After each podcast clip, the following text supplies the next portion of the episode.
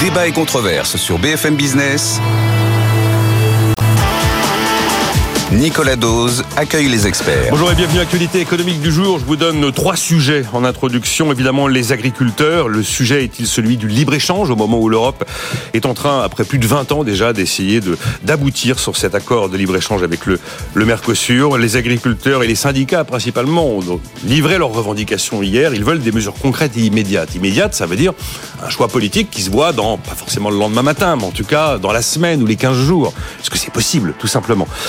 Puis, cette question un peu plus large, est-ce qu'on peut imaginer que toutes les activités, et l'agriculture notamment, est parfaitement fongible dans les objectifs et les ambitions de la transition écologique. On parlera bien sûr de la folie des normes, qui ne concernent pas que l'agriculture. Deuxième sujet concernant le budget, il manque 8 milliards de recettes fiscales par rapport aux prévisions. Résultat, le déficit de l'État 2023 est plus élevé que prévu. Il approche le record de 2020. On était à 180 milliards d'euros. 2020 est une année très particulière. Voilà qui va compliquer la feuille de route budgétaire 2024 parce que vous avez un effet de base avec des mécanismes 2023 qui impactent automatiquement le budget en cours. Et puis on évoquera la visite d'Emmanuel Macron en Inde. Voilà, est-ce que l'Inde est la future superpuissance, la deuxième économie mondiale? C'est un petit indicateur, mais la bourse indienne est devenue la quatrième place mondiale devant celle de Hong Kong, qui, c'est vrai, a considérablement reculé. Bonjour Christian Chavagneux. Bonjour. Bienvenue à Editorialiste Alternatives économiques. À la une du numéro de janvier, la Chine va-t-elle dominer le monde? Moi je dis l'Inde, là dans les sujets du jour, mais euh, vous le ferez un jour, l'Inde sûrement. Euh, également auteur des plus belles histoires de l'escroquerie du collier de la reine à la ferme Adolphe au Seuil. Éric Ayer, bonjour. Bonjour. Directeur du département analyse et prévision à l'OFCE et vous êtes co-auteur d'un livre Une autre voie est possible vers un modèle social écologique chez Flammarion Champ Actuel. Bonjour Pierre Jacquet. Professeur de politique économique à l'école des Ponts Paris-Tech et membre du Cercle des économistes de cette émission chaque jeudi. La question du libre-échange et les contraintes qui ne sont pas les mêmes en fonction des pays producteurs de biens agricoles. Je vous donne un exemple d'ailleurs. On consomme un million de tonnes de pommes par an. Eh bien, il y a 200 000 tonnes qui sont importées principalement de Pologne. Et en Pologne, ces pommes sont traitées avec de l'acétamipride. L'acétamipride, c'est un pesticide anti-nuisible, mais qu'on interdit en France. Voilà un exemple. Il y en a des quantités.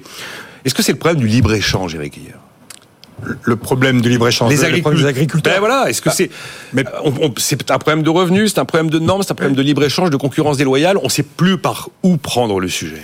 Oui, c'est vrai. Une toute l'économie est toujours euh, a, souvent plusieurs euh, plusieurs entrées. Donc, euh, du coup, globalement, si on si on va très rapidement sur le libre échange, l'objectif quand même qui était alloué au libre échange, c'était d'avoir les prix les plus bas, en gros, pour que le consommateur ait un pouvoir d'achat le plus élevé, pour qu'il ait soi-disant un bien-être aussi maximal. Si on fait un peu le bilan, mais on n'a pas le temps, mais globalement, c'est qu'il y a tout de même, et ça, ça a déjà été démontré par un grand nombre de travaux, des des, zones d'ombre, enfin en tout cas des, moments où ça n'a pas marché. ça n'a pas marché pour qui? Ça n'a pas marché dans le bas de la distribution dans la population mondiale, c'est-à-dire que la pauvreté, les personnes les plus pauvres sont restées pauvres, et il y a même des inégalités, des trappes à pauvreté dans le bas de la distribution. Donc euh, cette mondialisation qui permettrait de sortir tout le monde de la pauvreté et donner du pouvoir d'achat, ça n'a pas marché dans le très bas de la distribution, d'accord? Et ça n'a pas marché non plus vous voyez, dans, le, dans les 80% les plus riches de la planète, c'est-à-dire nos classes moyennes, dans les pays euh, développés, c'est-à-dire aux États-Unis, en zone euro, euh,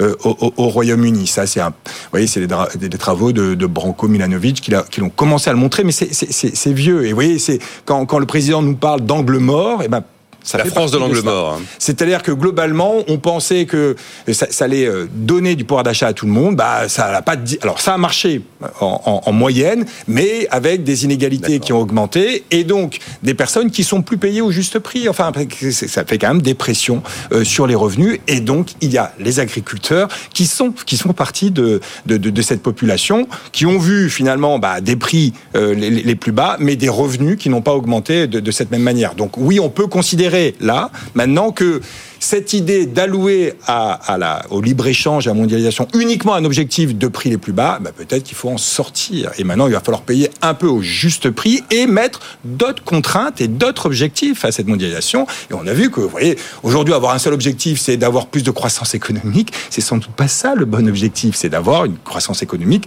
soutenable, soutenable d'un point de vue social et d'un point de vue environnemental. Et donc, essayer d'avoir des accords d'accord, qui nous permettent justement, eh ben, de changer d'objectif, de pas forcément aller au prix. Le, prix bon, c'est pas forcément le prix bas. C'est peut-être le prix bon, c'est celui, c'est le juste prix. Et le juste prix, bah, il est au-dessus du prix d'aujourd'hui et qu'on redistribue dans dans dans dans ces dans, dans ces accords. C'est-à-dire qu'il faut pas oublier d'accord, bah, une partie de la population mondiale. Il ne faut pas dire, allez, maintenant, on fait uniquement euh, chez nous. Il faut aussi penser à euh, essayer d'extraire de, de, la pauvreté un grand nombre de populations, mais il faut aussi penser à, notre, à, nos angles morts. Il faut penser aussi aux générations futures et donc à une croissance soutenable. Donc, euh, je pense que oui, le libre-échange tel qu'il est encore, à mon avis, dans ces accords-là, n'est pas la bonne solution, mais qu'il va falloir revenir sur, les objectifs qu'on alloue au, au libre-échange. Donc, il va falloir payer plus cher mais moi, ça me paraît assez évident, mais encore une fois, mais juste, et, après, je, laisse la parole, il y a une marge d'escalier sur les prix. Ça, il faut vraiment qu'on en soit conscient.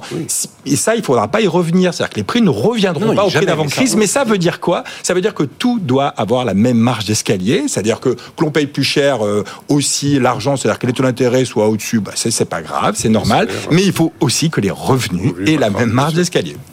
Pierre Jacquet, vous êtes euh, d'accord avec Oui, oui, entièrement d'accord, mais j'irais même au-delà. C'est-à-dire que le libre-échange était considéré dans la théorie économique comme étant un facteur d'efficacité.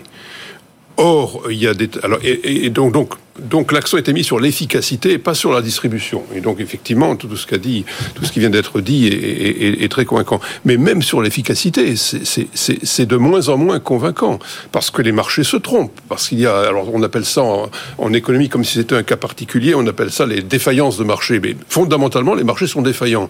Et donc considérer que quand en libéralisant on atteint l'efficacité économique est, une erreur conceptuelle. Ah, et alors, il, y a, aussi autre chose qui m'a toujours, euh, il y a deux choses qui m'ont toujours frappé dans ce débat sur le libre-échange. Le premier, c'est que si on libéralise les marchés, il faut quand même s'assurer qu'ils fonctionnent bien. Et pour qu'ils fonctionnent bien, il faut de la concurrence. Or, on a négocié des accords de libre-échange sans négocier de politique de la concurrence. Donc déjà, déjà là, il y a une incohérence. Et puis, la deuxième chose qui me frappe, c'est qu'on a oublié les coûts de transport.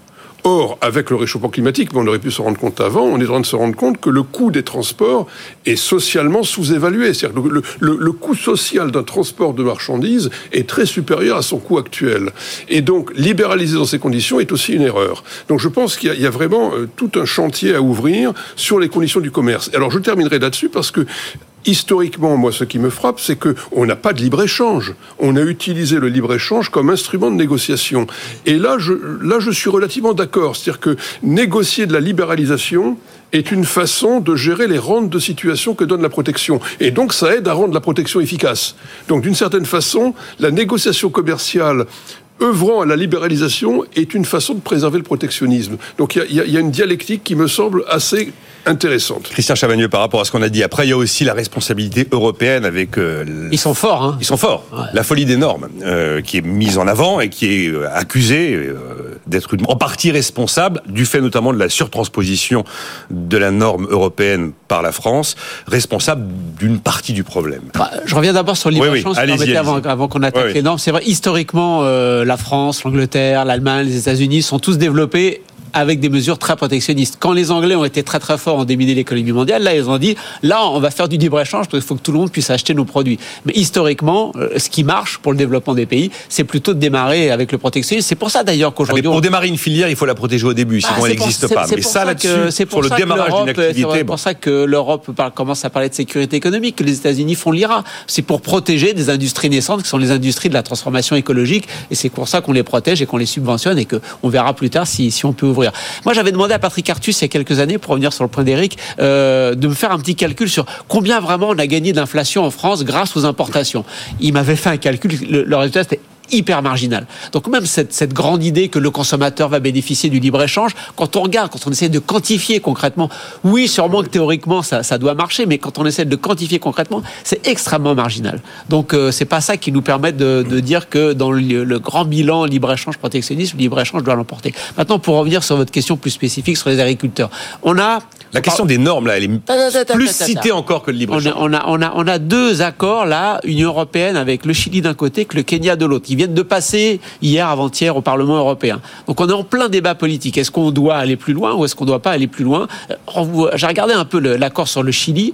On va faire, on va importer de la viande, euh, de bœuf, de porc, tout ce que vous voulez, de l'autre bout du monde. Je crois que les deux intervenants précédents l'ont bien dit. Est-ce qu'on est encore dans un monde où on peut se permettre d'aller chercher de la viande à l'autre bout du monde alors que nous on en produit, alors que même euh, élargissons au-delà de la France au cas européen, on pourrait quand même peut-être aller en chercher au moins au niveau européen? On a des fruits et des légumes qui vont arriver. Vous l'avez dit avec l'exemple des, des, pommes, mais euh, là je parlais de la Pologne, je parlais là, pas de... là, c'était la Pologne, mais les, les, les importations qu'on va qu'on va permettre euh, de, de la, du Chili de fruits et légumes, on ne connaît pas les normes. Il n'y a pas de contrôle sur les normes, sur la façon dont ça a été produit. Est-ce que ça respecte nos engagements Qu'est-ce qu'on a gagné? Parce que dans un accord de libre-échange, enfin, on appelle ça accord de libre-échange. C'est des accords de protectionnisme échangés. Qu'est-ce que tu me permets de et qu'est-ce que je te permets pas de faire hein. rentrer? C'est le deal. Donc nous, ce qu'on a gagné. L'agriculture est perdante avec le Mercosur, mais l'automobile est censée être gagnante, par exemple. Ah bah, en tout cas, avec le Chili, c'est pas l'automobile, c'est plutôt les services euh, du transport les services, maritime, les services financiers. Donc on deal un peu plus d'ouverture de, marché de services financiers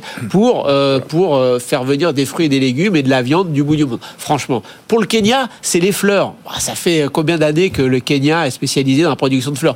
Vous, qu'est-ce que vous faites avec cet accord de libre-échange? Vous spécialisez encore plus le pays dans de la production de quelques légumes, de quelques fruits et de quelques fleurs. Vous le laissez dans son état de développement le plus bas possible. C'est pas du tout encourager la transformation pour permettre au pays de se développer. Donc franchement, ce bilan du libre-échange, il n'est pas bon. Et spécifiquement, il est vraiment pas bon pour les agriculteurs. Oui, mais alors, euh, ok, mais le protectionnisme, si on l'oppose au libre-échange, n'est pas non plus la solution euh, parfaite. Ok, très bien quand on démarre. L'autarcie n'est pas la solution. L'autarcie n'est pas la solution. Ce qui va compter, c'est la négociation commerciale. Exactement. Il y a, y, a, y a, un sujet aussi, moi, qui m'a beaucoup frappé, parce que j'entends ces, ces, témoignages d'agriculteurs, et euh, c'est la surtransposition des normes en Europe. Ah oui.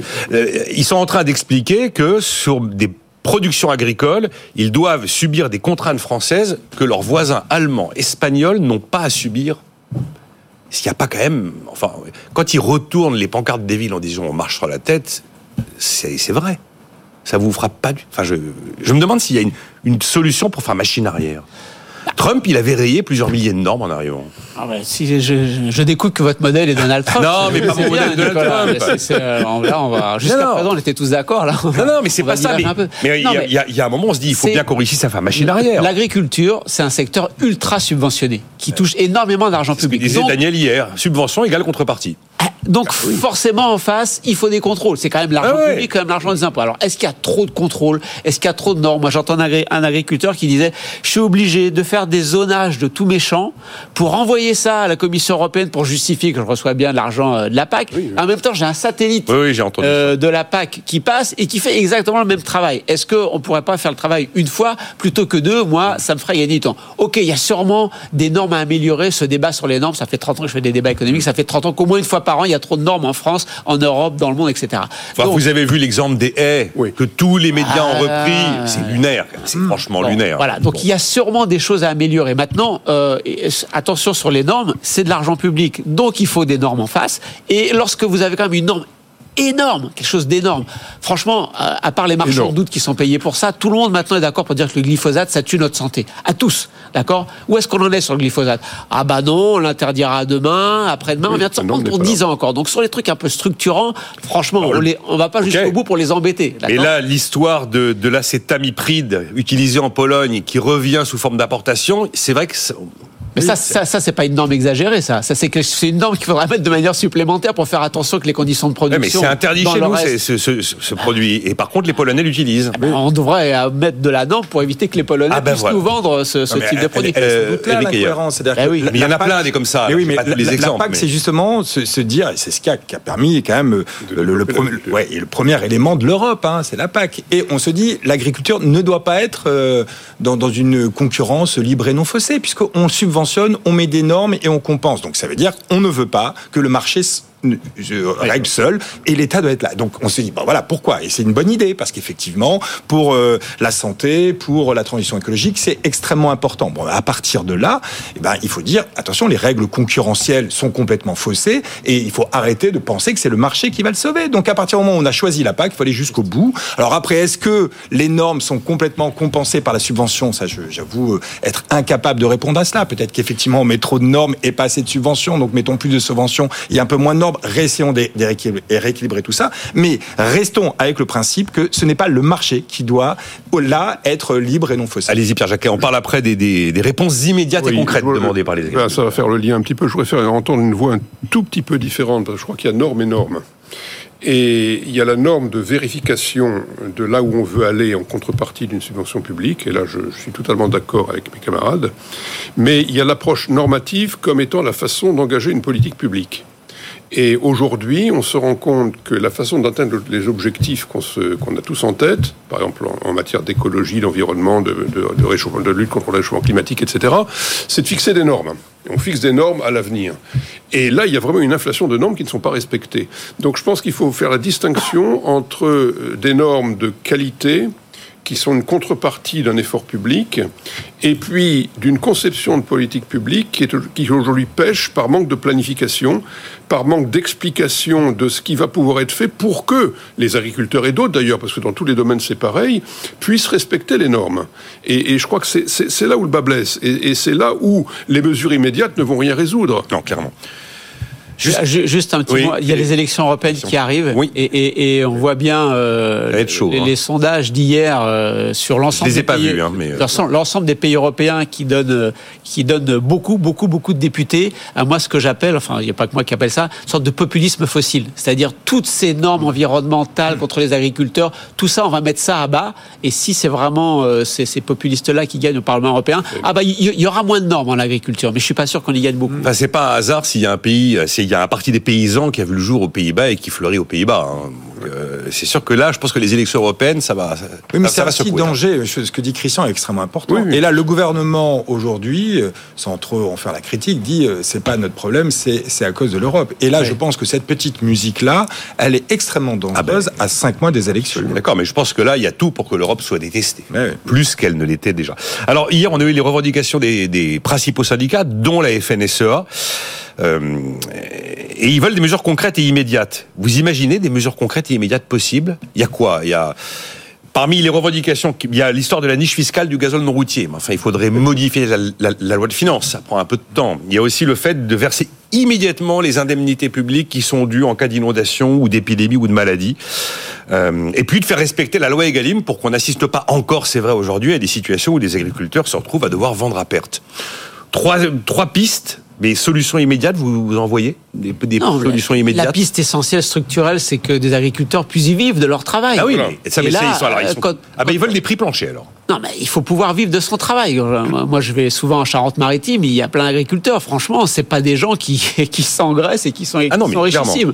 Donc, euh, il y a une véritable inégalité, on le sait, extrêmement forte. Et quand on regarde les stats de l'INSEE, on s'aperçoit que si vous regardez le revenu moyen des agriculteurs, il est à peu près au revenu moyen de la population, donc il n'y a pas, on se dit, hmm. sauf que euh, quand vous regardez spécifiquement, vous apercevez qu'il y a une bonne partie des revenus des agriculteurs qui ne sont pas des revenus agricoles. c'est le conjoint qui travaille et qui ramène un peu d'argent. Il n'y a qu'un tiers de revenus agricoles. Un tiers de revenus agricoles quand vous êtes euh, quand vous êtes un gros céréalier de la Beauce, je pense que ça va, c'est plutôt pas un tiers, mais quand vous êtes un exploitant de Charente-Maritime que je rencontre de temps en temps, ceux-là, ils ont franchement du mal à vivre. Donc, est-ce qu'on peut arriver à définir un modèle agricole dans lequel les gens qui travaillent comme des dingues vivent de leur travail? C'est ça le problème ah, structurel. C'est pas des petites mesures. Non, mais c'est le sujet.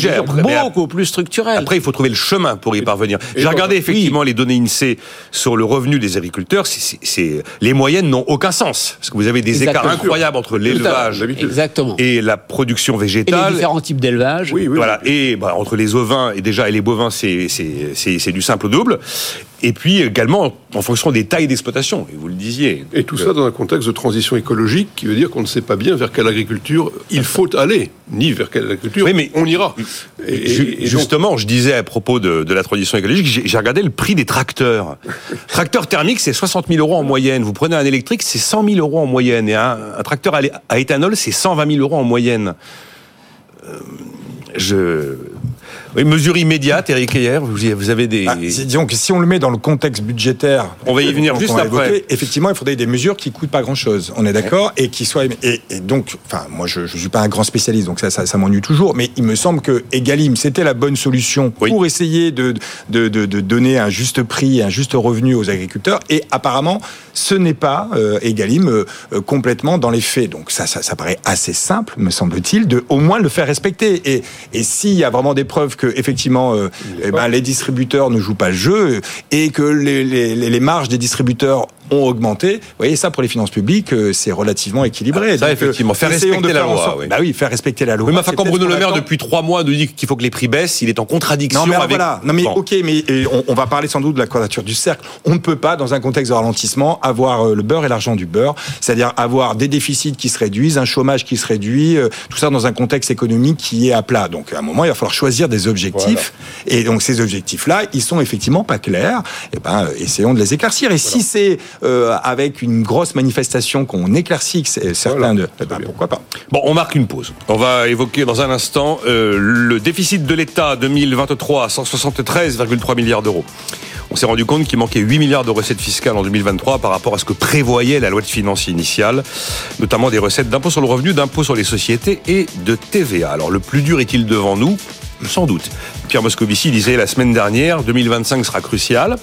Eh, il a peut-être raison. À tout de suite. Nicolas Dose et les experts sur BFM Business. Débat et controverse sur BFM Business. Nicolas Dose accueille les experts. Avec Christian Chavagneux, éditorialiste à alternativeséconomiques.fr, qui a la une du numéro de janvier, la Chine va-t-elle dominer le monde? Éric Ayer, directeur du département analyse et prévision à l'OFCE, et Pierre Jacquet, professeur de politique économique à l'école des ponts Paris-Tech, membre du cercle des économistes. Est-ce que la cote d'alerte est atteinte en termes budgétaires, Éric Ayer? Est-ce que la cote d'alerte est là 8 milliards, c'est pas rien, 8 milliards de recettes fiscales en moins, entre la loi de finances initiale qu'on vote fin 2022 et le résultat à l'arrivée en janvier 2024. On est pratiquement au record de déficit de l'État, le record étant l'année 2020, mais pour des raisons que l'on connaît.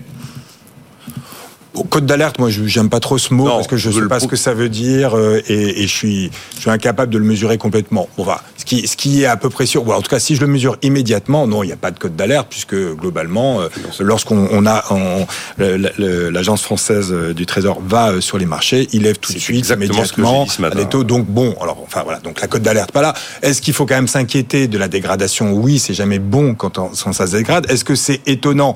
Bah pas plus que cela. Encore une fois, hein.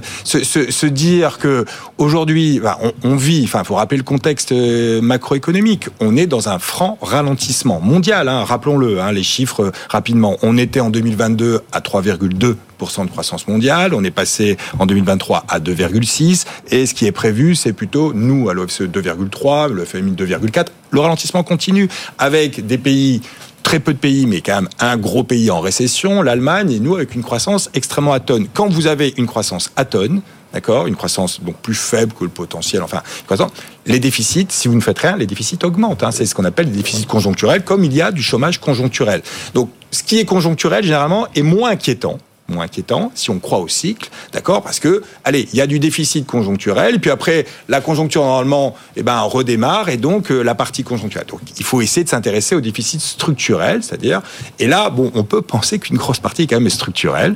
Pourquoi? Parce que à côté de tout cela, on se prive d'une arme, d'accord, qui sont, euh, on ne veut pas augmenter les prélèvements obligatoires et même on, fait baisser la pression fiscale. Donc, quand vous êtes dans, dans ce moment-là, soit vous acceptez que les déficits se dégradent en période de, de ralentissement et on est, vous voyez, il faut, il faut avoir peut-être ce chiffre au lieu de taux de croissance annuel. Aujourd'hui, la France produit 1,7% de plus qu'en 2019. Donc, on a fait 1,7 en 4 ans. 1,7 en 4 ans, ça veut dire aller du 0,4 par an. 0,4 par an de croissance. Les déficits ne peuvent qu'augmenter quand vous faites 0,4 de croissance par an. Donc il ne faut pas s'en étonner. Et surtout qu'on a fait énormément de quoi qu'il en coûte et d'aide. Bon, ben voilà. Donc je, pense que de ce point de vue-là, c'est pas étonnant. Est-ce que on a bien utilisé la dette Ah. publique et les déficits pendant cette période Est-ce qu'on n'aurait pas pu faire mieux? Sans doute.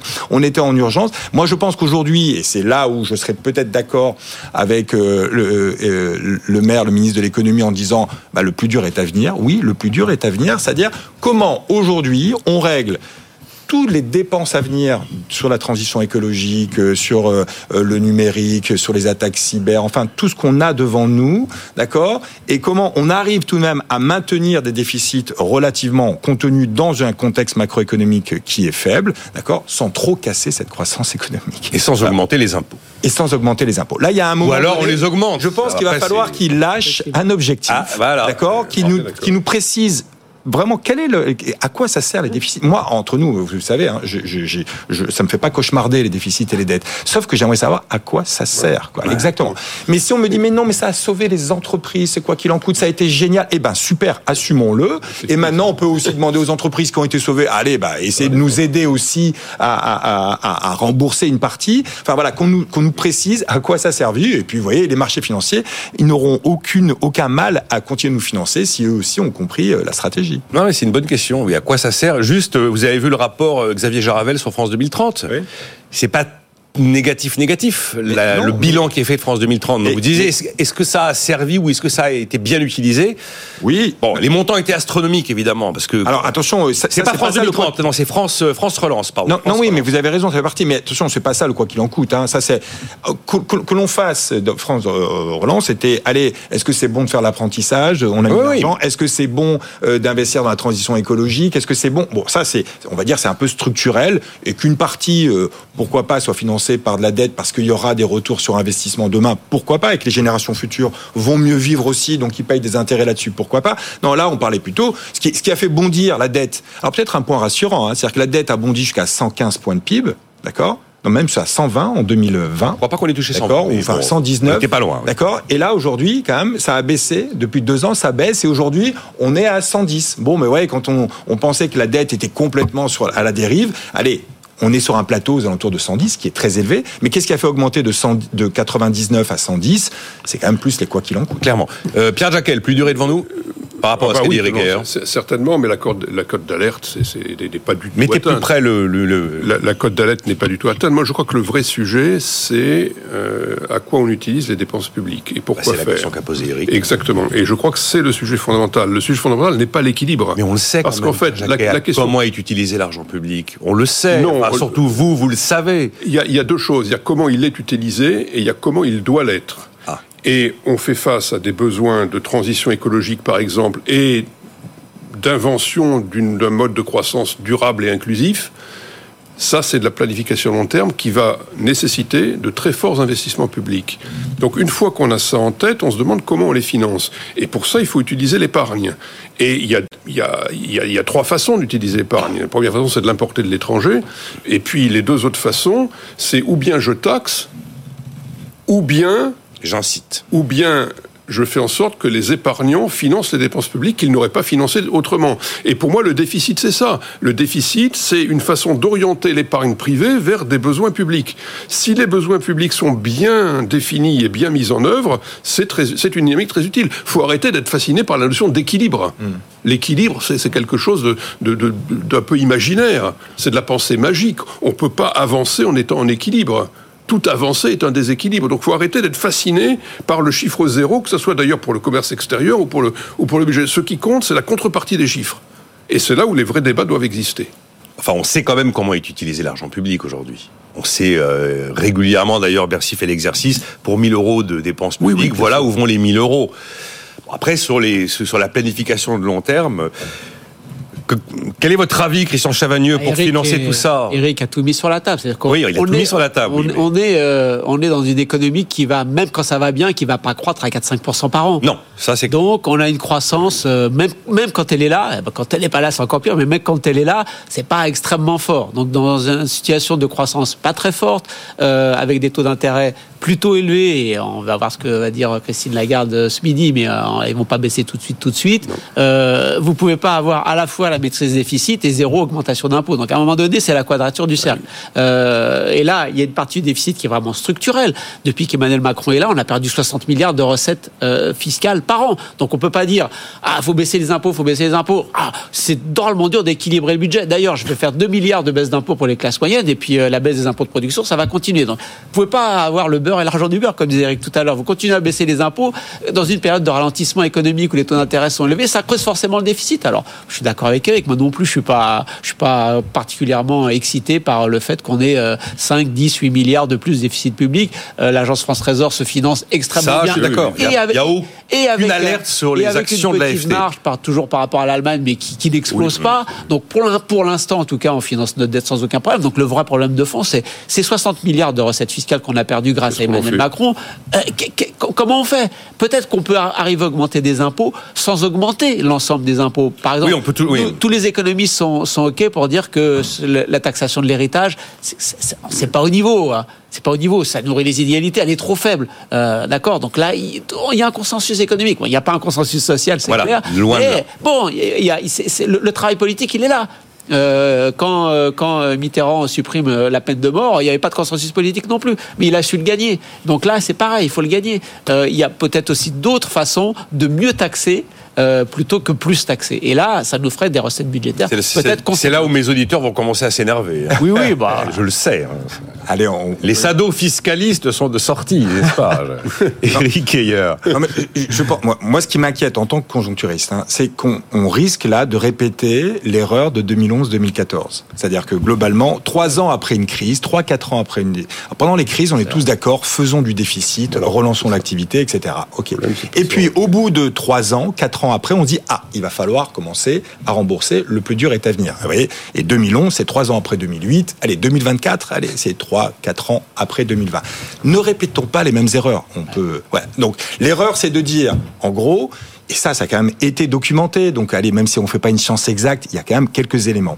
Et, euh, et Olivier Blanchard, au FMI, a bien fait son mea culpa. Allez, servons-nous J'ai de bien ça. vu son mea culpa. D'accord. Et, et- et rappelons-le, c'est-à-dire que globalement, l'austérité qui, qui- qui est engagée, là, il y a 12 milliards euh, en France et ça risque de pas suffire. On risque de mettre un peu plus. Mais c'est partout en Europe. Donc, On a alors- 12 milliards, on appelle ça de l'austérité ah ben, c'est des quand, efforts on a, quand on a Allez, mis bon, 300 milliards de dépenses non, ok. Bon. euh, Bon, alors, n'utilisons Bah. pas le mot austérité si ça fait débat parce que c'est pas ça le sujet. On va mais il n'y a des- que Nicolas qui pense que l'austérité, ça se mesure au niveau de dépenses publiques et pas en à- dynamique. À, partir du moment où on fait des efforts structurels, d'accord, des efforts, d'accord, Oui, oui, par des hausses d'impôts ou, ou par des baisses de dépenses publiques. euh, Oui, ça peut être dans les deux sens, l'austérité. Oui. Ça peut être fiscal aussi, oui. Exactement. Oui. Allez, c'est un effort qu'on demande, d'accord, appelons-le effort structurel. La question, c'est est-ce que les efforts structurels cassent la croissance économique Voilà. et donc les recettes. Et donc votre effort n'a servi à rien. C'est-à-dire que si je demande Oui, un effort et que ça me provoque une récession, j'ai moins de recettes, mon déficit n'a pas bougé, je n'ai provoqué qu'une récession. Allez, c'est ce qu'on appelle les multiplicateurs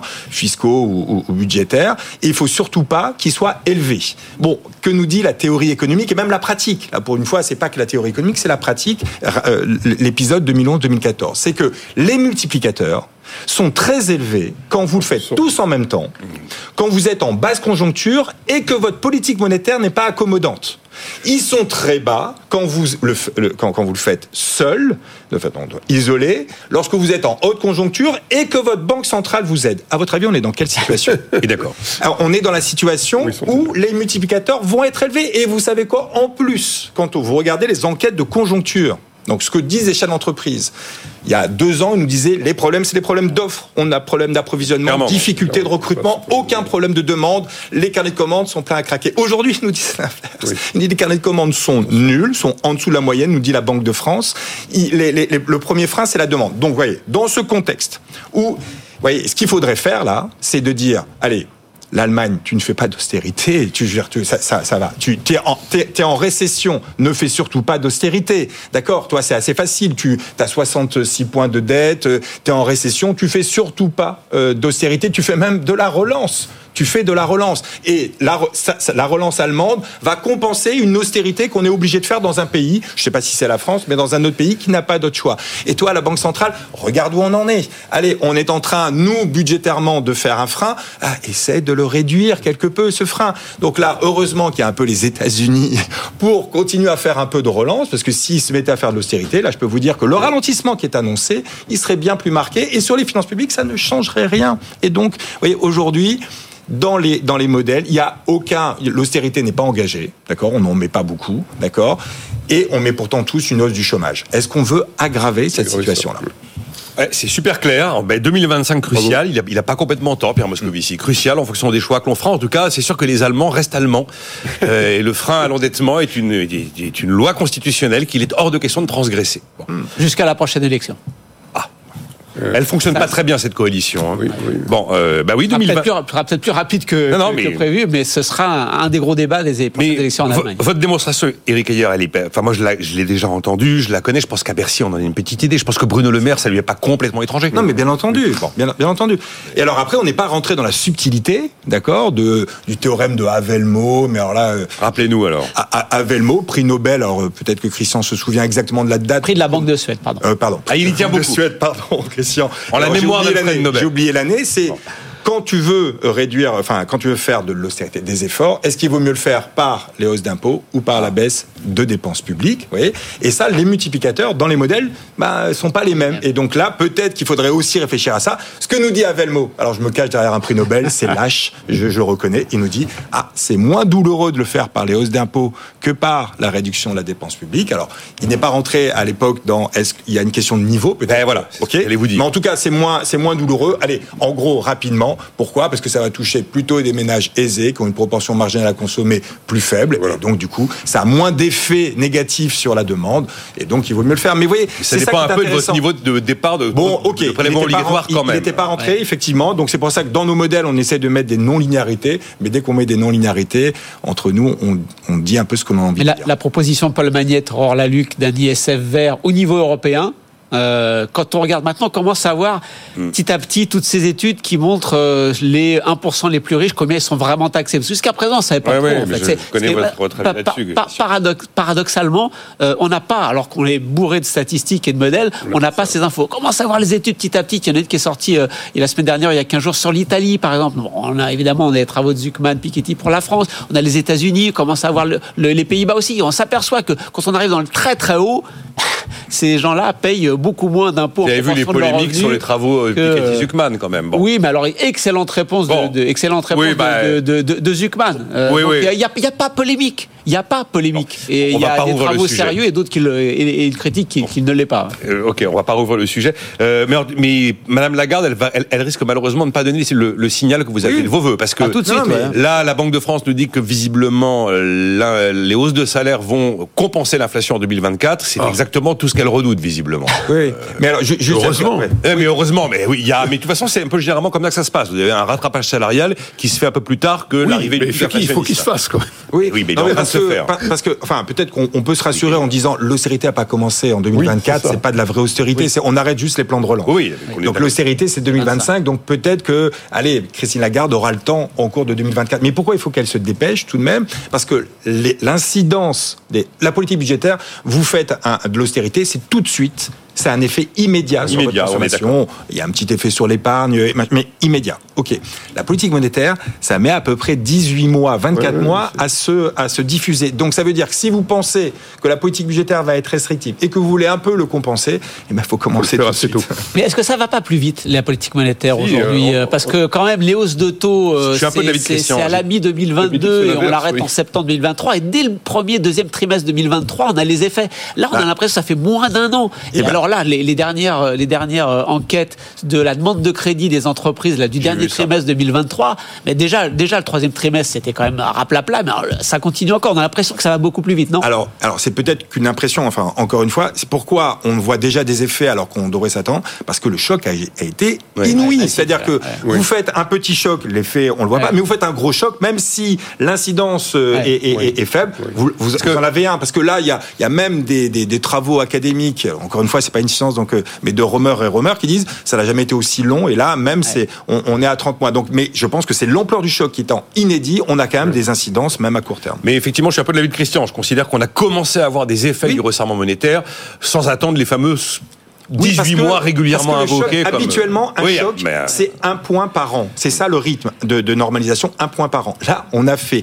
4 points et demi en 18 mois. Bon, ben voilà. Et on Mais, euh, trop fort. Mais on trop fort. Pierre Jacquet, vous dites heureusement qu'effectivement les salaires rattrapent l'inflation. Oui, effectivement, mais l'inquiétude, c'est que il y ait l'effet de second pas- tour, comme toujours. Oui, mais toujours voilà, ça mais faut pas se hein. faire peur sans arrêt. On a, on- pour l'instant, on n'a pas de boucle prix-salaire qui, soit- d'accord. qui, qui, qui Et historiquement, dérape. ça a très très peu existé, voire pas du tout. Oui, Ça Étude- étude du FMI. Ça n'a d'ailleurs pas existé euh, non plus en Belgique où il y a une indexation. Il n'y Oui. a pas eu, mais enfin c'est un peu particulier. Euh, la Belgique est un. Mais, pourquoi aussi? Parce que euh, on, on- on pense que la, enfin, dans boucle prix-salaire, il y a boucle, d'accord? Oui. C'est-à-dire que il suffit pas que les salaires progressent comme les prix. D'accord Imaginons que les salaires progressent comme les prix, vous n'avez pas encore votre boucle. Il faut qu'une fois que les salaires augmentent, les prix augmentent. Et c'est cette deuxième relation, d'accord, qui est beaucoup moins analysée. Vous voyez, on, en reste toujours à Philips, etc. Mais il faut analyser la, deuxième partie. Et cette deuxième partie, en gros, c'est un peu les marges des entreprises. Et l'idée qu'il y a qui est alors, à mon avis, plus un vœu que sans doute une réalité. C'est que les marges des entreprises ont augmenté en fait pendant la crise aujourd'hui, eh ben, c'est que les entreprises ne répercutent pas la hausse des salaires dans leurs prix et reviennent à des marges qui sont ceux d'avant crise. Hein, c'est pas des, des, des, des, marges basses, ceux d'avant crise. Et là, du coup, il n'y aurait pas de boucle prix-salaire, même si les salaires venaient à progresser plus vite que les prix. Ah, j'ai pour l'instant trouvé à peu près personne qui la redoutait de manière sérieuse, notamment en Europe cette fois. Alors un peu en Allemagne parce qu'on a eu des hausses de salaires très importantes, mais bon, euh, en tout cas, rien à attendre aujourd'hui en termes d'annonce de la part de la BCE. Ce qui sera évidemment important, c'est de scruter les mots utilisés. J'espère qu'elle va réussir à rassurer ses salariés qui l'ont jugé très très sévèrement dans la fameuse enquête organisée au sein de la BCE. 57, 57% d'opinions très négatives ou négatives. Hein. Oui, surtout ce qui est délirant, c'est l'écart avec oui. ses, prédécesseurs. Euh, Mario Draghi était à 9% d'opinions négatives. Bon. Après, ils sont pas là au même moment. Ils n'ont pas les mêmes politiques monétaires à assumer. Bon, on va pas revenir sur cette étude euh, qui, dans sa méthodologie, est quand même un petit peu contestable. Mais effectivement, peut-être que les biais contestables dans l'étude actuelle sont les mêmes biais contestables dans celle qui avait été réalisée à l'époque pour Mario Draghi en 2019 et en 2011 pour Jean-Claude Trichet. Record en tout cas d'impopularité par rapport à cette étude. Mais qu'un seul salarié de la BCE sur cinq ne s'est prononcé. Emmanuel Macron est en Inde, Pierre Jacquet. Ce que vous conseillez, alors je sais pas, la Chine va-t-elle dominer le monde? C'est Daül d'Alter Eco, on aurait peut-être pu mettre l'Inde va-t-elle dominer le monde? Comment vous regardez cette situation? On en parle de plus en plus. Comme, comme étant une forme de, de, mode intellectuel. Une mode? Oui, non, ah. mais c'est assez incroyable de voir tout d'un coup, euh, on regarde l'Inde et on se dit Ah, quelle grande puissance Mais l'Inde a, depuis presque toujours eu un potentiel d'être une grande puissance considérable. C'est un pays extrêmement diversifié, avec une richesse culturelle, architecturale euh, considérable, un patrimoine considérable, une population qui est, suivant les chiffres, la première population de la, de, de, la planète, donc il y a un potentiel considérable. Et il se trouve en effet que euh, le gouvernement indien, depuis quelques années, euh, courtise les entreprises internationales. Donc tout ça fait que on regarde le marché indien, on c'est le marché de demain. Alors, il faut faire attention parce que quand euh, c'est vrai qu'en termes de gradient, la croissance indienne est très forte et on, supérieure à celle de la Chine. Supérieure à celle de la Chine. Mais en fait, regardons les effets de base. Aujourd'hui, la population indienne est très pauvre, avec beaucoup d'inégalités. Et euh, il y a des problèmes majeurs euh, qui euh, sont, euh, avant même d'en venir à la politique, parce que c'est un aspect très important du, débat, qui, aujourd'hui sont un handicap pour la, croissance de l'Inde. le système éducatif ne fonctionne pas bien. Alors, entendons-nous, il y a deux vitesses. Il y a, une Inde, il y a une élite indienne qui est extrêmement bien formée. D'ailleurs, on le voit dans les, dans les états-majors des grandes entreprises multinationales, qui est de, de, de niveau vraiment top international. Et puis, il y a une grande partie de la population indienne qui a malheureusement accès à une éducation de, très faible qualité. Euh, des problèmes d'accès à l'eau potable, des problèmes d'accès à la santé, des problèmes d'urbanisation. Aujourd'hui, l'Inde est à peu près 36% de taux d'urbanisation, ce qui est extrêmement faible. Or, les villes indiennes sont saturées. Elles sont saturées parce qu'il n'y a pas l'équipement nécessaire pour qu'une ville puisse s'étendre. Donc, il y a énormément de, difficultés. Et, je dis tant mieux que l'Inde soit avec une croissance forte. N'y a pas de problème à faire des partenariats avec, euh, avec l'Inde. Il y a un marché indien en expansion. Donc oui, ça vaut le coup que notre président y aille. Ça vaut le coup que les entreprises s'y intéressent. Maintenant, la réalité sur le terrain, elle est un petit peu plus compliquée que, que cela. Et puis, alors, j'ajouterais que c'est un pays dans lequel, aujourd'hui, la religion et la politique euh, ont été de plus en plus euh, rejointes, contrairement d'ailleurs à l'esprit même de la constitution indienne. Et ça, c'est un vrai sujet. On a quand même l'idée d'une Inde qui devient de plus en plus hindouiste euh, euh, et, et, et, dans lequel le, le, le principe politique euh, devient presque un principe religieux. Donc ça, à mon avis, c'est quelque chose à terme qui va poser problème. Et puis, j'ajouterai dans la diplomatie internationale, restons prudents, parce que l'Inde, comme toute grande puissance d'ailleurs, travaille à ses propres intérêts. Elle a, elle, et d'ailleurs, elle, elle, a introduit ce concept fabuleux de multi-alignement. C'est quand même assez extraordinaire. Qu'est-ce que met d'ailleurs le multi-alignement ah bah, Ça veut dire qu'on s'aligne avec euh, plusieurs euh, puissances qui sont d'ailleurs pas alignées entre elles, mais en fonction des sujets et des moments. D'accord. Hein, donc c'est du grand pragmatisme. Oui, c'est très Et, et, c'est à peu près normal, c'est de la réelle politique, mais enfin, ne nous laissons pas embobiner. Euh, dans des promesses qui ensuite euh, ne seront pas tenues. Euh, soyons, restons réalistes et négocions pied à pied. J'aime bien votre idée de parler d'un effet de mode, parce qu'effectivement, on a l'impression que l'Inde est en train de remplacer la Chine, et vous nous dites qu'on n'en est pas là. Et c'est-à-dire qu'on ne titrera pas la Chine va dominer le monde dans Alter Echo. L'Inde. L'Inde, pardon, l'Inde va dominer le monde. A priori pas, non. Non, ensuite, moi, je le... pas, oui, moi, j'ai pas, je suis pas du tout un spécialiste de l'Inde. Non, moi non plus. Pierre y a habité pendant beaucoup d'années, donc euh, je. Vous avez vécu longtemps en Inde. Oui, mais ça ne suffit pas pour être spécialiste de l'Inde. C'est un pays extrêmement complexe. Et alors, il y a, autant, autant d'ailleurs de sociétés indiennes que d'États indiens. Donc, ce qui, est, fascinant, c'est de voir euh, cette, ce qui, pour moi, est euh, un État-nation encore en construction. Il y a un État mais euh, parler de nation est un peu compliqué parce qu'il y a toutes ces histoires très différentes, ces, ces États, ces populations, ces langues très différentes entre différents États, et, c'est quelque chose d'assez fascinant à voir. Alors il y a eu des progrès hein, considérables. Par exemple, aujourd'hui, il y a un marché indien, un marché intérieur. Il y a et, ça, c'est à mettre au crédit du gouvernement actuel, qui a réussi à uniformiser les taxes, alors qu'il y avait tout un, un, système fiscal qui, en fait, séparait les marchés des différents États. Aujourd'hui, il y a un marché indien intérieur qui est, beaucoup plus digne de ce nom, par exemple. Donc il y a eu il y a des avancées, euh, et c'est un pays fascinant mais il faut arrêter de penser, euh, tout d'un coup, euh, penser magique, l'Inde, puissance, deuxième puissance mondiale dans, dans 15 ans, enfin, tout ça, c'est, tout ça, c'est, c'est, pas, c'est, pas fondé sur le réel. Vous vouliez réagir là-dessus, non, mais, enfin, moi, je suis pas du tout un spécialiste, ah, mais qu'est-ce qui me fait dire que la Chine est passée un peu de mode et, l'Inde, possiblement, c'est la population. Donc, euh, en gros, globalement, la population indienne a dépassé la population. Oui, voilà, et, et, le ralentissement chinois, c'est-à-dire qu'il y a, il y a des crises en Chine et ça ralentit, ils arrêtent de faire des 6, 7, euh, ils, ont du mal à faire 5 euh, et certains prédisent que même euh, ils vont faire 4. Donc du coup, il y a un ralentissement chinois et il y a une accélération.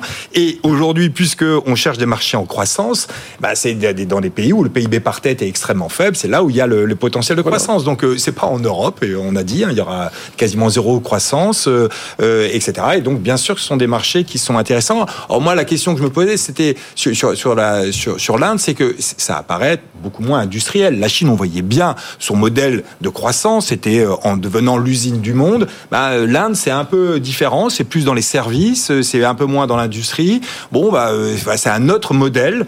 Est-ce que, du coup, porte un nom ce modèle, Pierre Jacquet, le modèle, le business model de l'Inde, parce qu'effectivement, la Chine, l'usine du monde, a très, très, mm. ça a été très vrai, ça a l'air un peu moins, mais il y a, y a... il y a un problème d'industrialisation en Inde, oui, et puis un problème de niveau de l'investissement. Mm. Alors, le niveau, je me, je me méfie toujours d'abord parce que les, les statistiques en Chine certainement sont, sont, sont, sont, peu fiables, mais indépendamment de ça, le problème de l'investissement n'est pas, n'est, pas seulement un problème de niveau. Il y a derrière un problème de qualité de l'investissement. Donc, euh, mais quand même, il y a, il y a, il y a un problème d'investissement, d'investissement public et, euh, et, privé en Inde qui est, qui est, important. Merci pour cet éclairage sur l'Inde. Euh, Pierre Jacquet avec nous aujourd'hui, Eric Ayer et Christian Chavagneux. La Chine va-t-elle dominer le monde? Pour l'interrogation, c'est la une d'alternatives économiques. On se retrouve demain à 9h.